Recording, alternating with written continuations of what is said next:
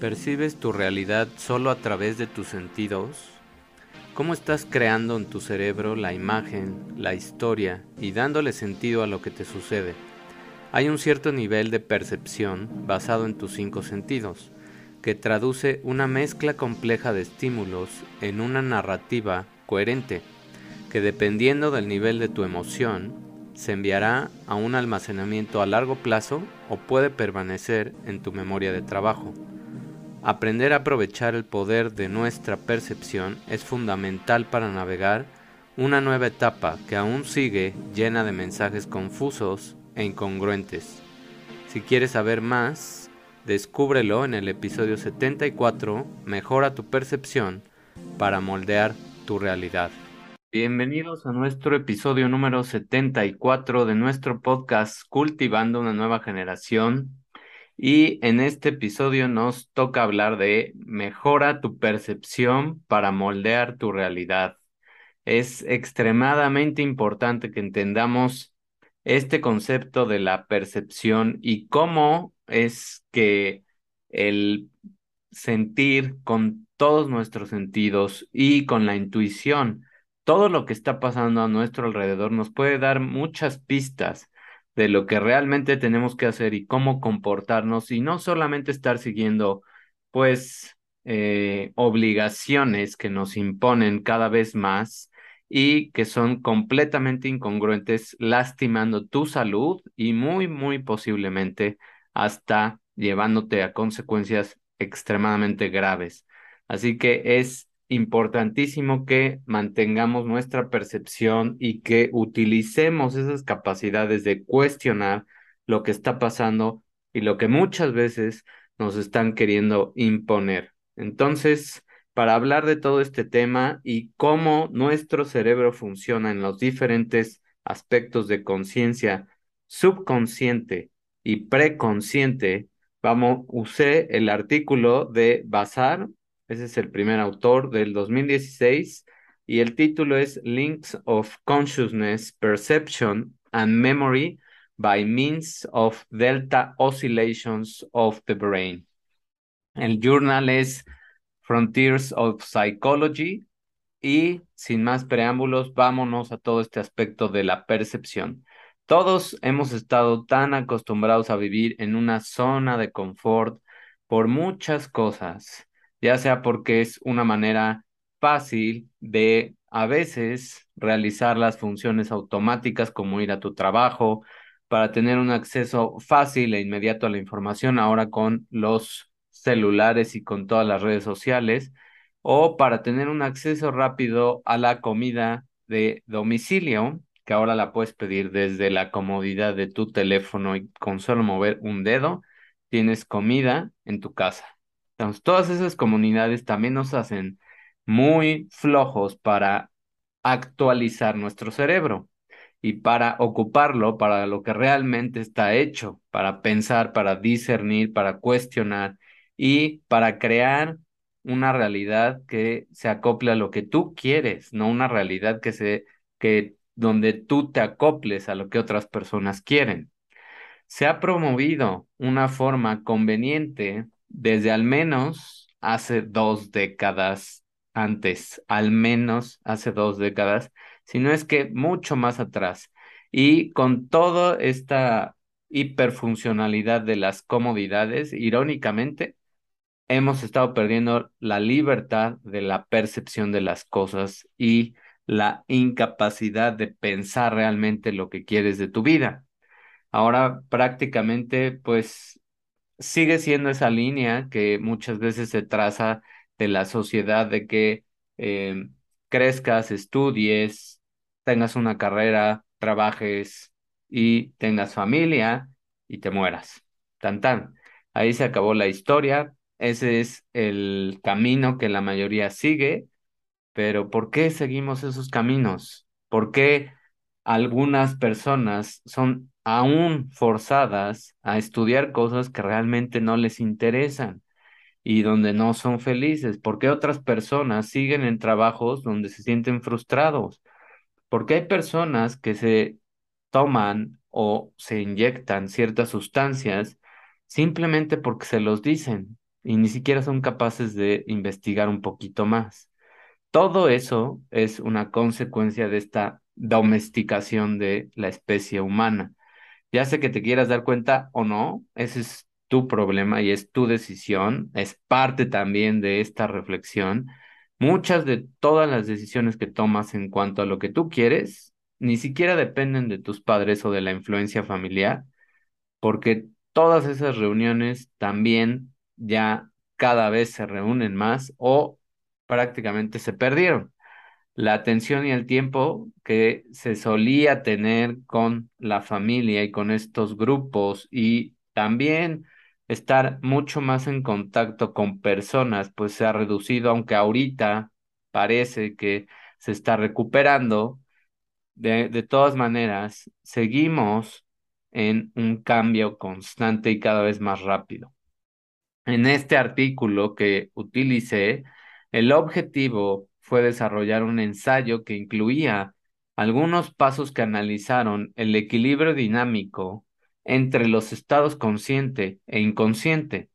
Para abordar ese problema, las personas de los investigadores utilizaron las reglas de neurofisiología de los electroencefalogramas, o sea, la actividad eléctrica de tu cerebro, así como el marco de tiempo necesario durante las, eh, los comportamientos cognitivos del cerebro, o sea, qué tan rápido aprendías y qué tan rápido absorbes la información a través de tus sentidos.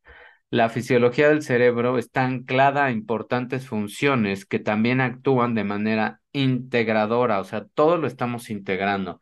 Todos los estímulos que estamos recibiendo los vamos integrando, sean visuales, sean auditivos, sean de tacto, cualquiera de los sentidos que estemos ocupando del gusto, por supuesto, tiene una integración y se da una traducción hacia una fisiología en tu cerebro donde se integra la percepción y una sensación. Y entonces cuando se da esa sensación, ese lenguaje se traduce a algo más químico y es donde se da una respuesta de una emoción y después viene un sentimiento y después viene un estado de ánimo, un comportamiento y una personalidad. Así va la escala de cómo vas reaccionando tú. Varios investigadores eh, definieron la sensación, una sensación como la percepción por medio de los órganos de los sentidos. El filósofo Henry Bergson indica que la percepción pura, como la simple reacción proveniente de los órganos de los sentidos, eso es una percepción pura. Nada más tu reacción que proviene de tus sentidos. Es un reflejo. Por el contrario, la percepción puede definirse, según Helmholtz, que es otro investigador, como la integración de la sensación pura con la inferencia inconsciente. Perdón. Entonces, normalmente cuando estamos percibiendo las cosas con los sentidos, muchas veces ese tipo de sensaciones son inconscientes. No estás realmente concentrándote muchas veces en lo que estás sintiendo cuando absorbes la información nada más por los sentidos. Gustav Jung, un psicólogo famoso, ha analizado el problema de la conciencia integrando la intuición, la sensación, el sentimiento y el pensamiento. Imagínate ir creando ese tipo de eh, integración tan completa. Eso es lo que Jung decía como expresar una sensación que es equivalente a una percepción, pero esa percepción es mucho más compleja, puesto que tiene más componentes que tú estás mezclando. Como sentimiento actualmente, los psicólogos prefieren la expresión de una emoción.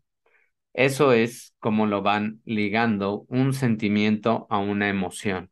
Según Freud, desde 1914 esta investigación se realizó, la mente se puede dividir en tres niveles diferentes. Uno, la mente consciente. Incluye todo aquello de lo que estamos haciéndonos conscientes. Algunos ejemplos son las sensaciones, la percepción y la memoria. Una parte importante de esto incluye la memoria que está trabajando, la que está mucho más en contacto con lo que necesitamos, que no siempre es parte de la conciencia, pero se puede recuperar fácilmente en cualquier momento y traerla a nuestra conciencia.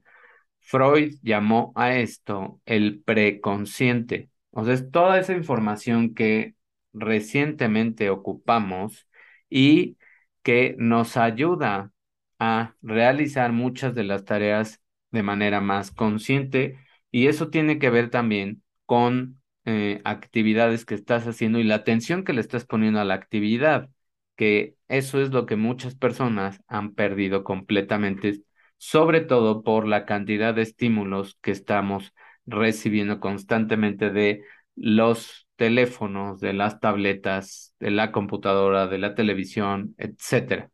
Todas esas herramientas digitales. La mente preconsciente es el estado de la mente que representa la memoria en el sentido común. Si bien no somos conscientes de esta información, en un momento dado podemos recuperarla y traerla a la conciencia cuando sea necesario. O sea, es utilizar más esa, ese razonamiento rápido de lo que estás haciendo, de hacerte presente en las cosas y de tener más conciencia de lo que estás haciendo. La mente inconsciente es una reserva de sentimientos, pensamientos, impulsos y recuerdos que existen fuera de nuestra conciencia. No estás eh, en contacto con ese tipo de información, se quedó guardada en otra, en otro compartimento de tu memoria, de la mente inconsciente. Y eso ahorita lo vamos a ver en un diagrama donde es el típico diagrama de un iceberg.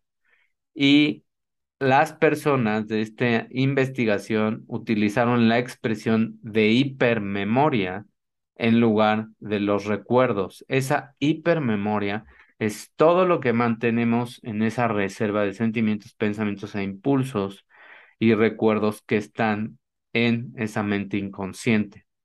La mayoría de los contenidos de ese inconsciente son inaceptables o muchas veces son desagradables. Es toda esa información que, que no te gustó, que experimentaste muchas veces en tu niñez, que la mandaste a esos compartimentos pensando que ahí no te iba a molestar. El problema es que muchas veces esa, esa es la información que te crea patrones y que te crea ese sabotaje en muchos aspectos de tu vida, en relaciones, en trabajo, en abundancia económica, en eh, las relaciones que tengas con otras personas, etc. Freud comparó estos tres niveles de la mente con ese iceberg. La parte superior del iceberg, lo que se ve cuando va un barco, por ejemplo, es lo que puedes ver sobre el agua, representa esa mente consciente. La parte del iceberg que está sumergida bajo el agua, pero aún es visible, o sea, si estás ya más cerca, se puede ver a través del agua y es lo que todavía se alcanza a percibir. Esa parte visible es el preconsciente, o sea, es todo lo que puedes todavía extraer de, de esa memoria que también es memoria de trabajo que utilizas en tus actividades del día a día.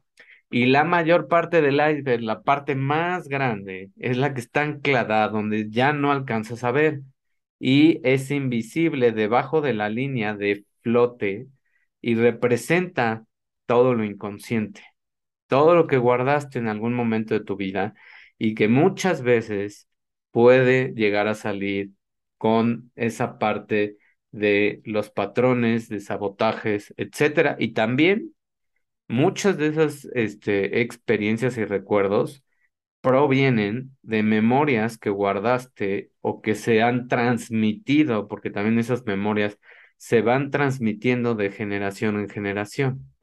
Y eso es lo que hemos, lo que hablamos en uno de los episodios con la parte de las constelaciones. Cuando las personas hacen este tipo de trabajo de constelación, es cuando va saliendo también mucha de esa memoria inconsciente de otros, de otras eh, personas, de otras vidas, que indirectamente fue transmitida hacia ti, pero tú ni siquiera tienes un registro de ese tipo de cosas y a veces en los sueños es donde sale ese tipo de información. Ahora, ¿cuál es la memoria de trabajo y qué pasa con las respuestas cuando tú necesitas ser más consciente de lo que estás haciendo, de dar una respuesta mucho mejor de la que tú quisieras. Al realizar muchas tareas complejas es necesario mantener la información en un almacenamiento temporal para poder completar esas tareas. El sistema utilizado para esto se denomina memoria de trabajo. Acuérdense del episodio donde vi los tipos de memoria y cómo utilizamos y cómo hay muchas divisiones y subdivisiones de la memoria y cómo es que podemos ir haciendo más accesible ese tipo de, eh, pues, de recuerdos o de eh, aprendizaje. La memoria de trabajo es la activación temporal de una extensa red de componentes perceptivos a corto o largo plazo de esa red que necesitamos como cualquier otra memoria perceptiva, que es recuperable y que es expandible por un nuevo estímulo o una experiencia. Foster, otro investigador en 2013, afirma que esta memoria de trabajo tiene el mismo sustrato en la corteza que el tipo de memoria a corto plazo, tradicionalmente considerada como una puerta de entrada a la memoria de largo plazo. ¿Cómo te puedo poner aquí un ejemplo para que sea más fácil de entender este tipo de eh, unión que tenemos con la memoria de trabajo y con las tareas complejas que estás haciendo en tu día a día? Muchas veces cuando practicamos ciertas actividades como escribir, como traducir, como aprenderse un, este, aprender a tocar un instrumento, aprender un nuevo idioma, etcétera, aprender a manejar algún aparato nuevo, todo eso se va a registrar en tu sistema. Pero si tú no repites la acción, si tú no vuelves a ver esa información y a ocuparla, a hacer algo con esa información, a interactuar con la información y, y realizar comportamientos, no va a ser guardada en esa parte de memoria de trabajo. Tu cerebro la va a utilizar mientras, la, mientras está haciendo la actividad y después se va. Entonces, por eso es mejor practicar este tipo de rutinas y cuando practicas más este tipo de eh, actividades, pues es cuando más accesible está esa memoria y se expande la capacidad.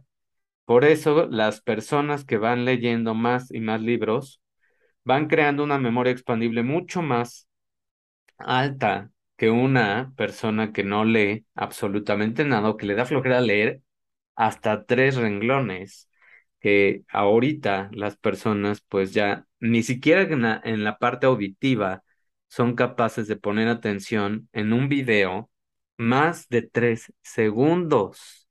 Esos son los tiempos que mide muchas veces este tipo de sistemas como YouTube y como varios de los reproductores de, de estas estadísticas de video, porque la gente no es capaz de poner más de tres segundos atención. Imagínense a dónde hemos llegado en los niveles de atención, que las personas pierden interés en las cosas así, en nada, a menos que sean cosas extremadamente bobas o chistosas o tristemente de morbo, ¿no? Pero si es algo que requiere aprender, ya es tan letárgico y apático la actitud de muchas personas que no toleran ver algo más de tres segundos. Ya no se diga un minuto, tres minutos, etcétera, porque cada vez van bajando más y más y más y más. Entonces, el porcentaje cada vez es menos. Es lo mismo cuando lees o no lees. Tú entre menos lees, menos memoria de trabajo tienes y mucho más rápido se te olvida todo. El análisis de los componentes por medio de oscilaciones relacionadas con eventos que proporcionan una ventaja real sobre un análisis convencional en este tipo de memorias a corto y largo plazo, eso es lo que nos va a demostrar cómo una estimulación auditiva evoca respuestas en el rango de frecuencia de los 10 Hz. Aunque esa estimulación es medida a través del el sentido de la visión, eso demuestra la dependencia de una respuesta de 10 Hz a la percepción visual. En consecuencia, la resolución espacial de estos eventos de respuesta aumenta considerablemente. Es, bueno, aquí la comparación habla de un reflejo. Los reflejos que tenemos para responder hacia ciertos estímulos visuales van también de acuerdo a qué tanto estamos estimulando esa memoria visual. Estamos ahora, las personas que hicieron este, esta investigación están en búsqueda y buscaron un modelo biológico que no realizara una función cognitiva, pero que tuviera una sensación pura. ¿Qué utilizaron? ¿Qué tipo de animal utilizaron para ver esta respuesta? ellos hicieron mediciones en un ganglio aislado de un caracol, que el nombre técnico de esta especie de caracol es Helix pomatia. Ese caracol responde con una mayor actividad eléctrica a la estimulación de una sensación de olor. Entonces, esa actividad eléctrica fue la que se midió y nosotros tenemos algo muy parecido.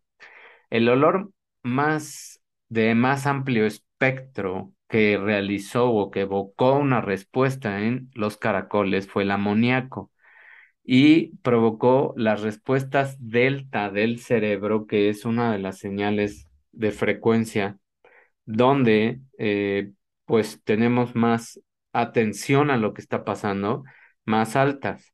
Ese es un punto crucial y según la experiencia de esta investigación, los sujetos de control humanos se eh, tuvieron una respuesta de excitación, o sea, tuvieron una respuesta de, de realizar un comportamiento hacia el olor a amoníaco, o sea, cara, gestos o asco, etcétera, hacia el olor casi siempre provoca una sensación desagradable, ese olor amoníaco. Lo mismo pasó en estos caracoles, esa gran similitud entre las sensaciones de los humanos y las del ganglio de estos eh, animales, de los caracoles, fue aislado y es la parte preconsciente que tenemos. Y es, es automático, es cómo respondemos a esa sensación y todos hemos experimentado ese tipo de respuestas. Por ejemplo, cuando entramos a una oficina o a un restaurante o a un lugar o a una casa y hay olores que automáticamente nos hacen tener una sensación a veces agradable, a veces desagradable, depende de lo que estemos percibiendo con ese sentido del olfato. ¿Por qué? porque lo asociamos hacia una memoria episódica de algo que es desagradable o que nos pasó o, nos o recordamos algún momento donde tuvimos algún trauma también. Posiblemente también se puede suponer que esas respuestas delta son manifestaciones de una preconciencia y reacciones de una conciencia también, o sea, se juntan ahí en los seres vivos. Ahora, ¿cuáles fueron todas las conclusiones de este tipo de experimentos? En el nivel de umbral del humano, los tonos ahora en la parte auditiva escuchados se manifiestan con una respuesta también delta dominante. Otras respuestas de frecuencia están ausentes. Durante el sueño de ondas lentas, amplios estímulos acústicos de 80 decibeles provocan una respuesta delta. Además, la coherencia delta entre las estructuras de larga distancia del cerebro en un gato muestra componentes delta muy incrementados. O sea, compartimos también la respuesta cuando estamos durmiendo con lo que le pasa a los gatos también. Por eso ellos también perciben los sonidos aun cuando, entre comillas, están dormidos. En otras palabras, durante el sueño profundo, la respuesta delta existe, aunque los gatos no pueden escuchar conscientemente esos estímulos auditivos. Entonces, eso no quiere decir que no tengan una respuesta de instinto. Y eso no quiere decir también que nosotros, cuando estamos en este tipo de sueño que es más profundo, no tengamos una respuesta a sonidos.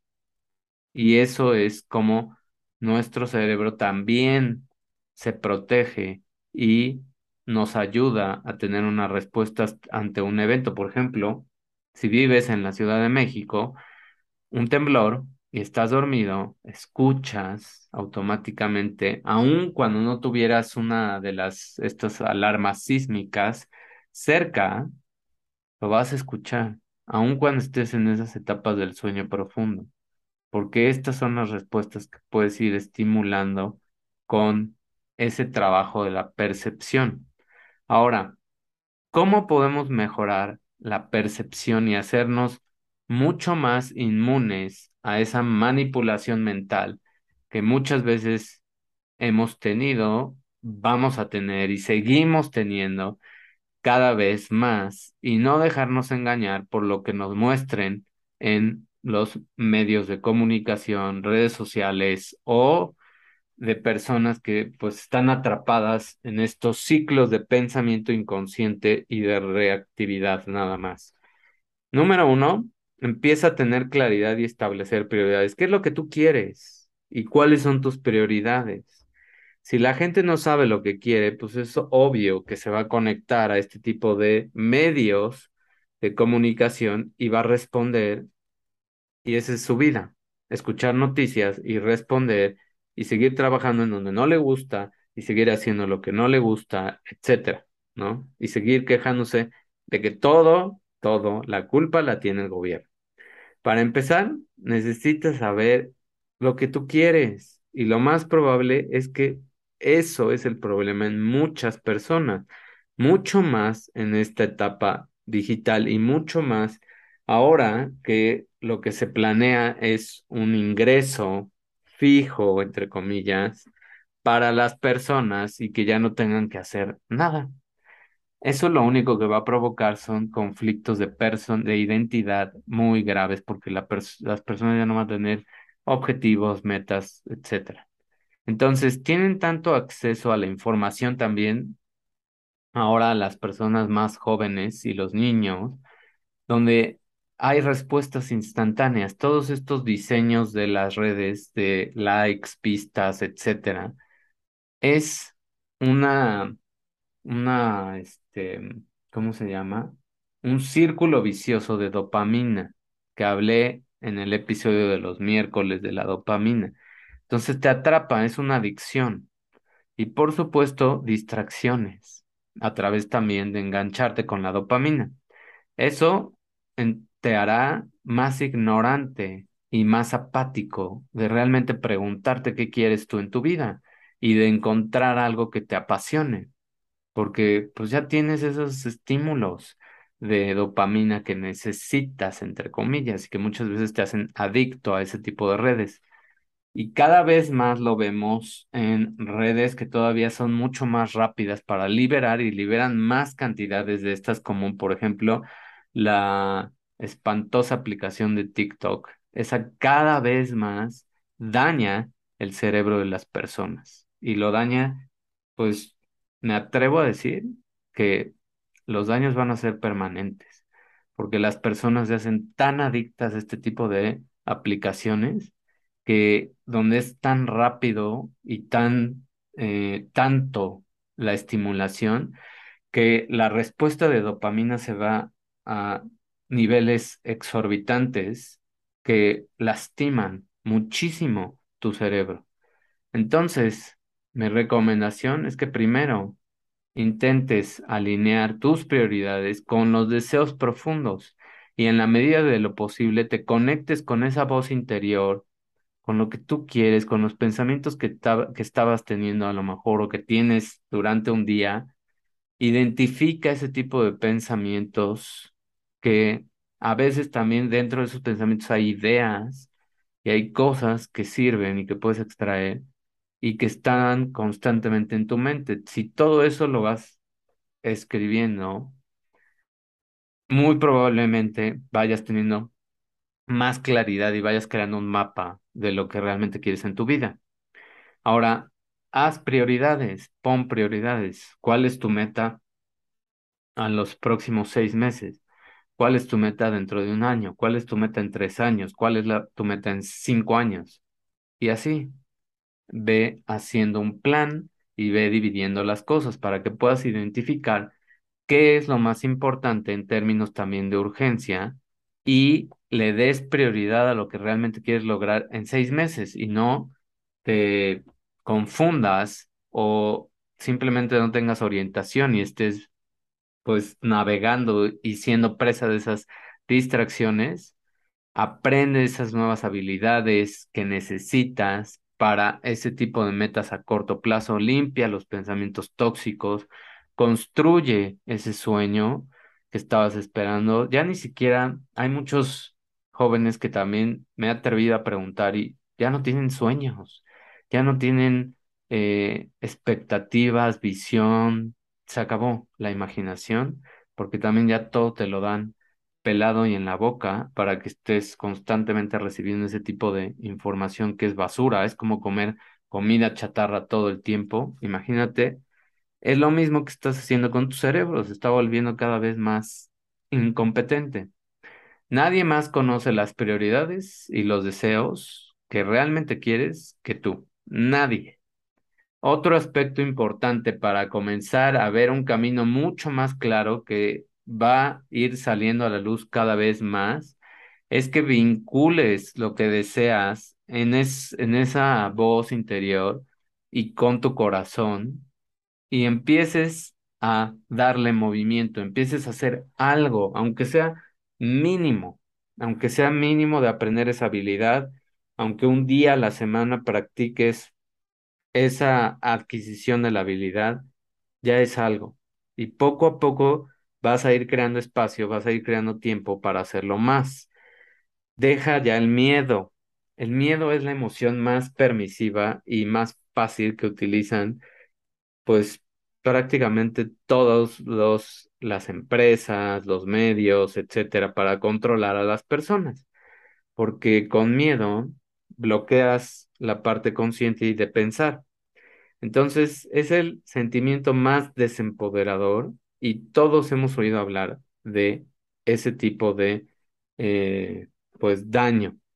Partiendo de interferir con tu mente, el miedo es una emoción que prácticamente va a bloquear esa corteza prefrontal, que es la región del cerebro. Una vez más, te lo voy a explicar, para tener claridad y para sentirte motivado para hacer algunos cambios en tu vida. Por eso es que todo el tiempo en las noticias hay cosas graves, por eso hay guerras, por eso hay muertes, por eso hay todo eso, entre más, más, más, más, más te den de todo ese tipo de información, más te bloqueas y más te vuelves apático e incapaz de querer algo por tu vida. El miedo entonces también va a comenzar a desencadenar todas funciones metabólicas completamente irracionales también, confundir a tu cuerpo, a elevar tus niveles de estrés, etcétera. Y vas a comenzar a actuar como si estuvieras en una situación de peligro. Tu cuerpo está recibiendo toda esa información y piensa que realmente estás en peligro.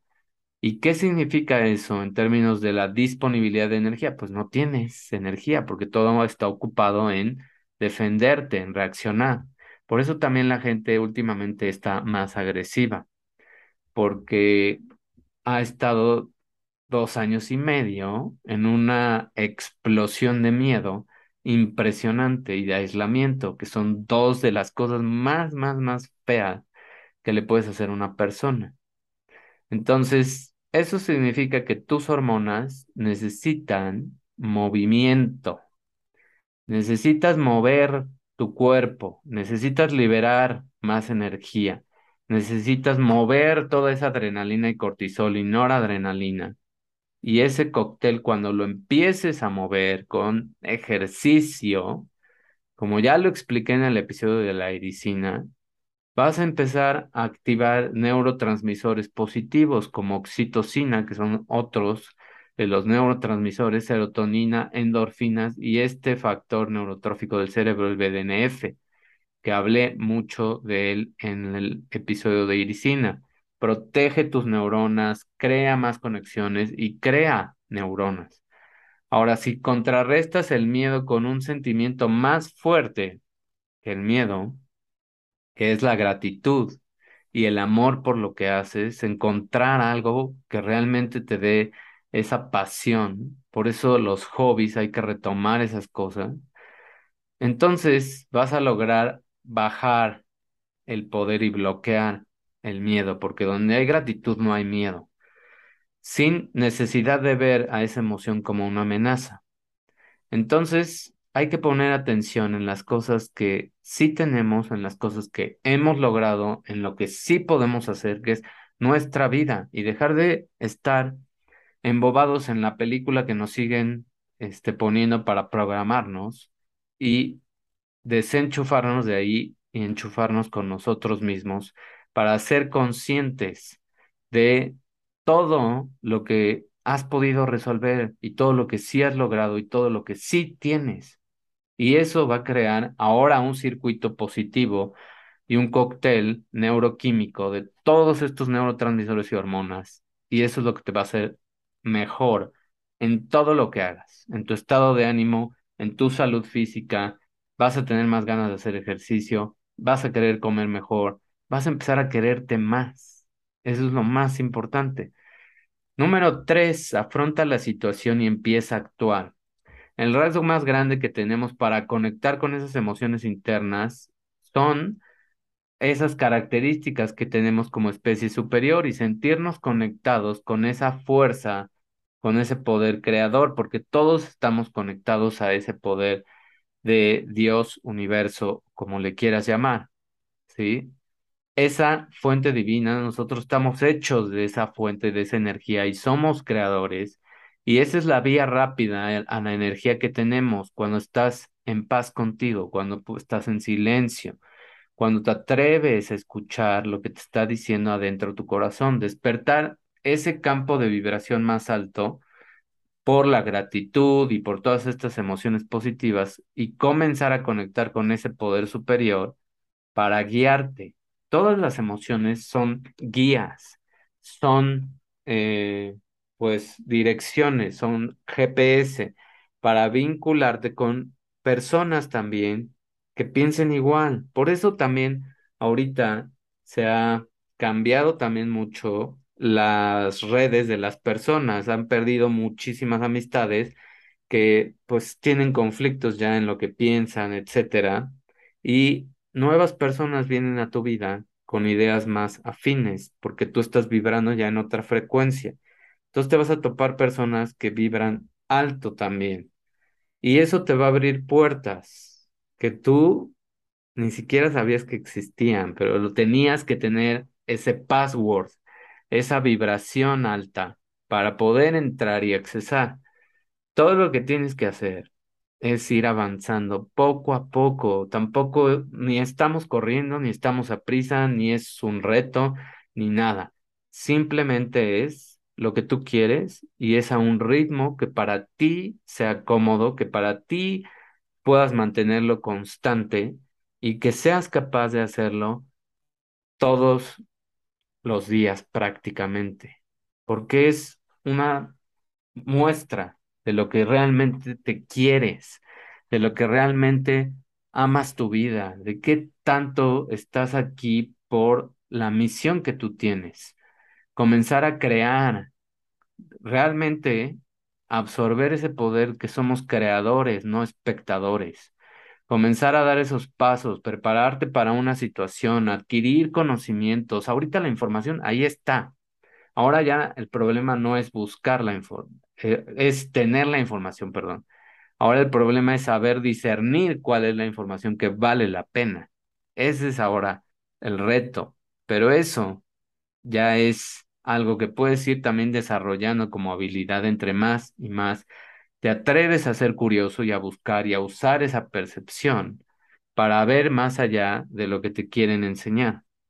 Y entonces adquirir más habilidades para sostener ese nuevo propósito que quieres. Eso es lo que tenemos que ir haciendo para defendernos, para tener una vida que nosotros queremos, no una vida que nos vengan a imponer nadie.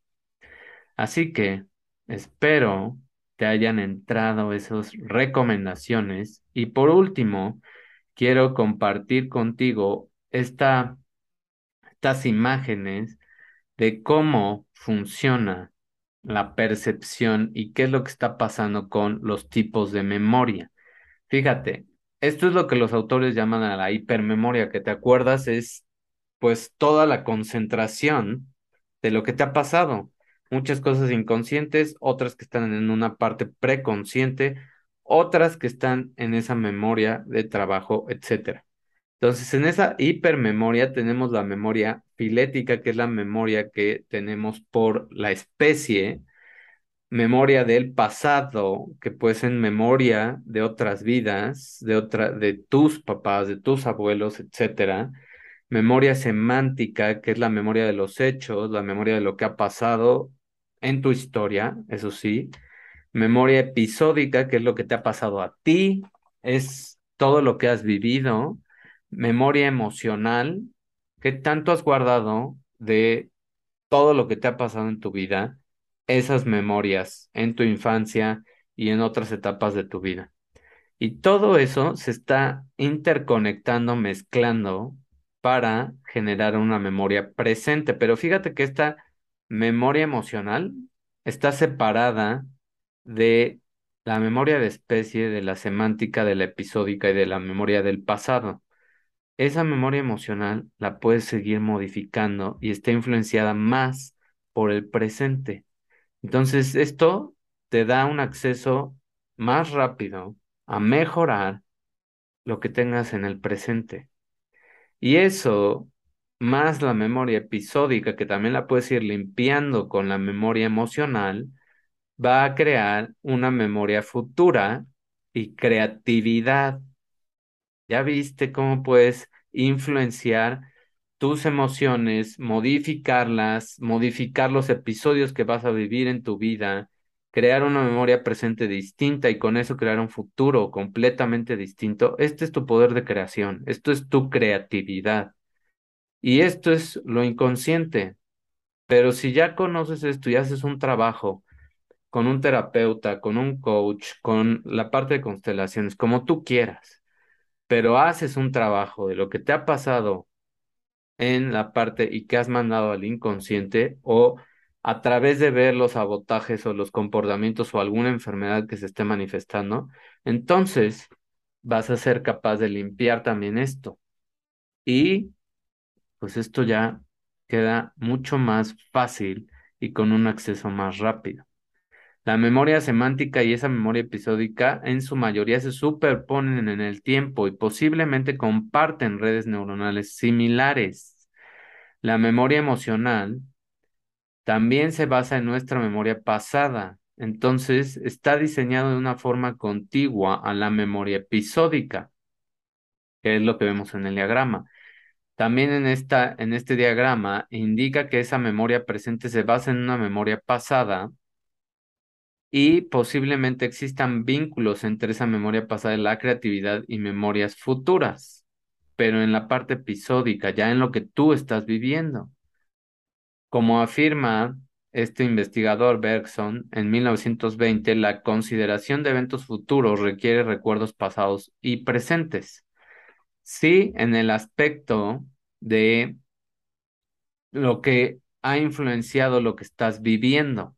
Pero si tú vas limpiando esta memoria emocional, vas teniendo episodios y vivencias distintas y vas trabajando lo que te haya pasado y hayas mandado a la parte inconsciente, entonces esta memoria presente es completamente distinta y eso es cuando superan la, la gente esas creencias limitantes y todas esas enfermedades o sabotajes que tienen. Ahora, el espacio de tiempo que llamamos espacio de hipertiempo requiere un periodo de tiempo físico de aproximadamente 0.5 segundos.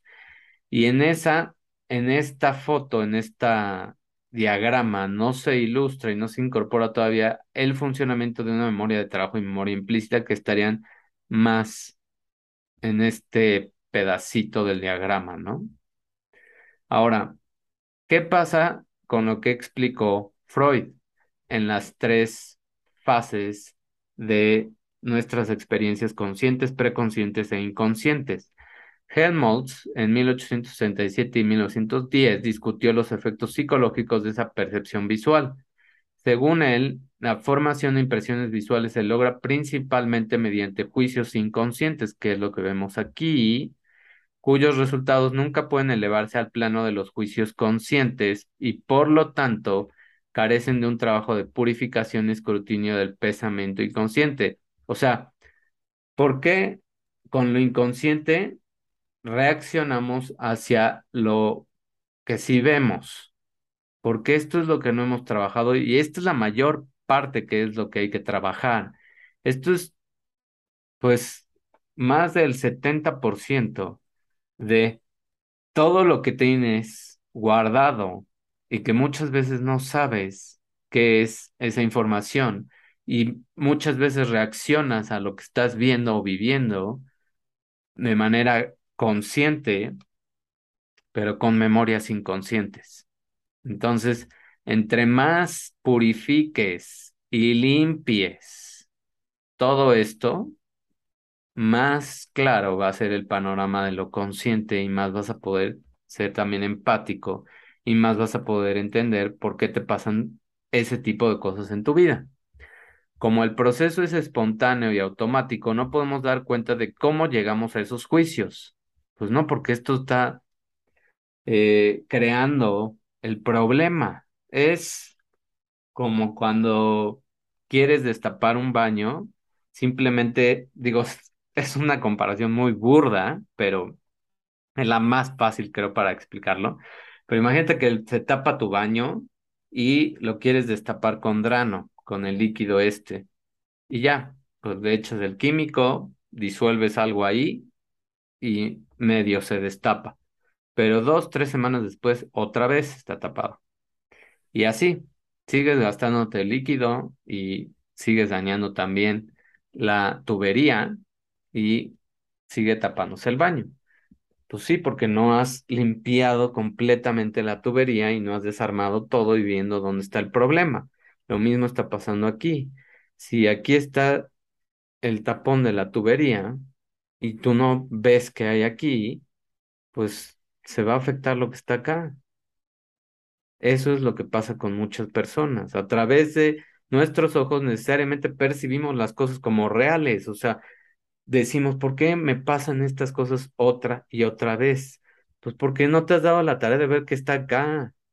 Si supieras que hay acá, entonces verías que esta es la consecuencia de lo que te pasa aquí.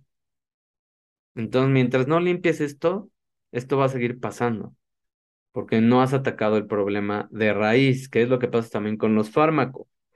Te quieren eh, corregir algo que está producido por una irresponsabilidad tuya, muchas veces.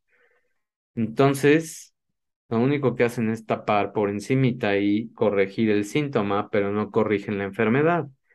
La enfermedad es un desbalance. Cuando balanceas otra vez tu cuerpo, regresas a salud. Así está diseñado tu cuerpo, así de maravilloso es. Entonces, las conclusiones inconscientes son interpretaciones que tú estás viendo con la conciencia, pero son interpretaciones. Ahora, ¿cómo se mueve toda esta información en tus sentidos y cómo tenemos muchos sensores? Fíjate nada más todas estas autopistas entre varias regiones de tu cerebro y todo cómo es que se va uniendo y se van integrando las señales, como una red del metro, por ejemplo.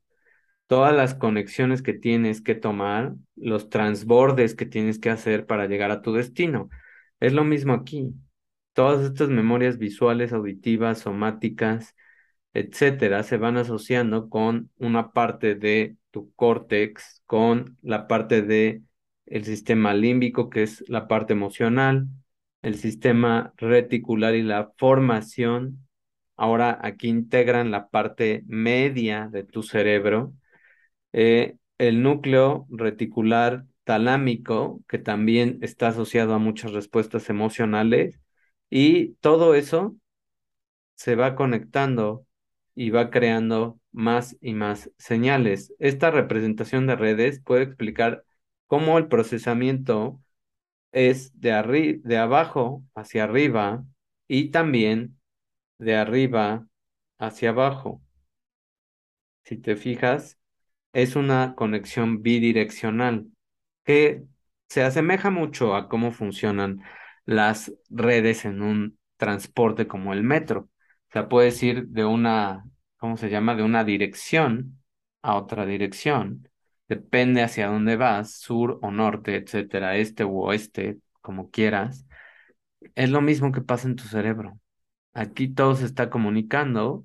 Las sensaciones se provocan en los órganos periféricos del cuerpo, como ojos, oídos y los receptores de la piel. Y si rastreamos la información visual, los impulsos eléctricos que se provocan en la retina alcanzan la corteza occipital. Fíjate, de la retina alcanzan esta corteza de acá. Y eso, esa corteza visual viaja a través de esa vía visual. Esas señales provenientes de la retina alcanzan la corteza visual sobre el tálamo. Y esta es una forma simple de procesamiento de abajo hacia arriba. En la vida real, la célula del sujeto recibe señales sensoriales puras como un estímulo de luz.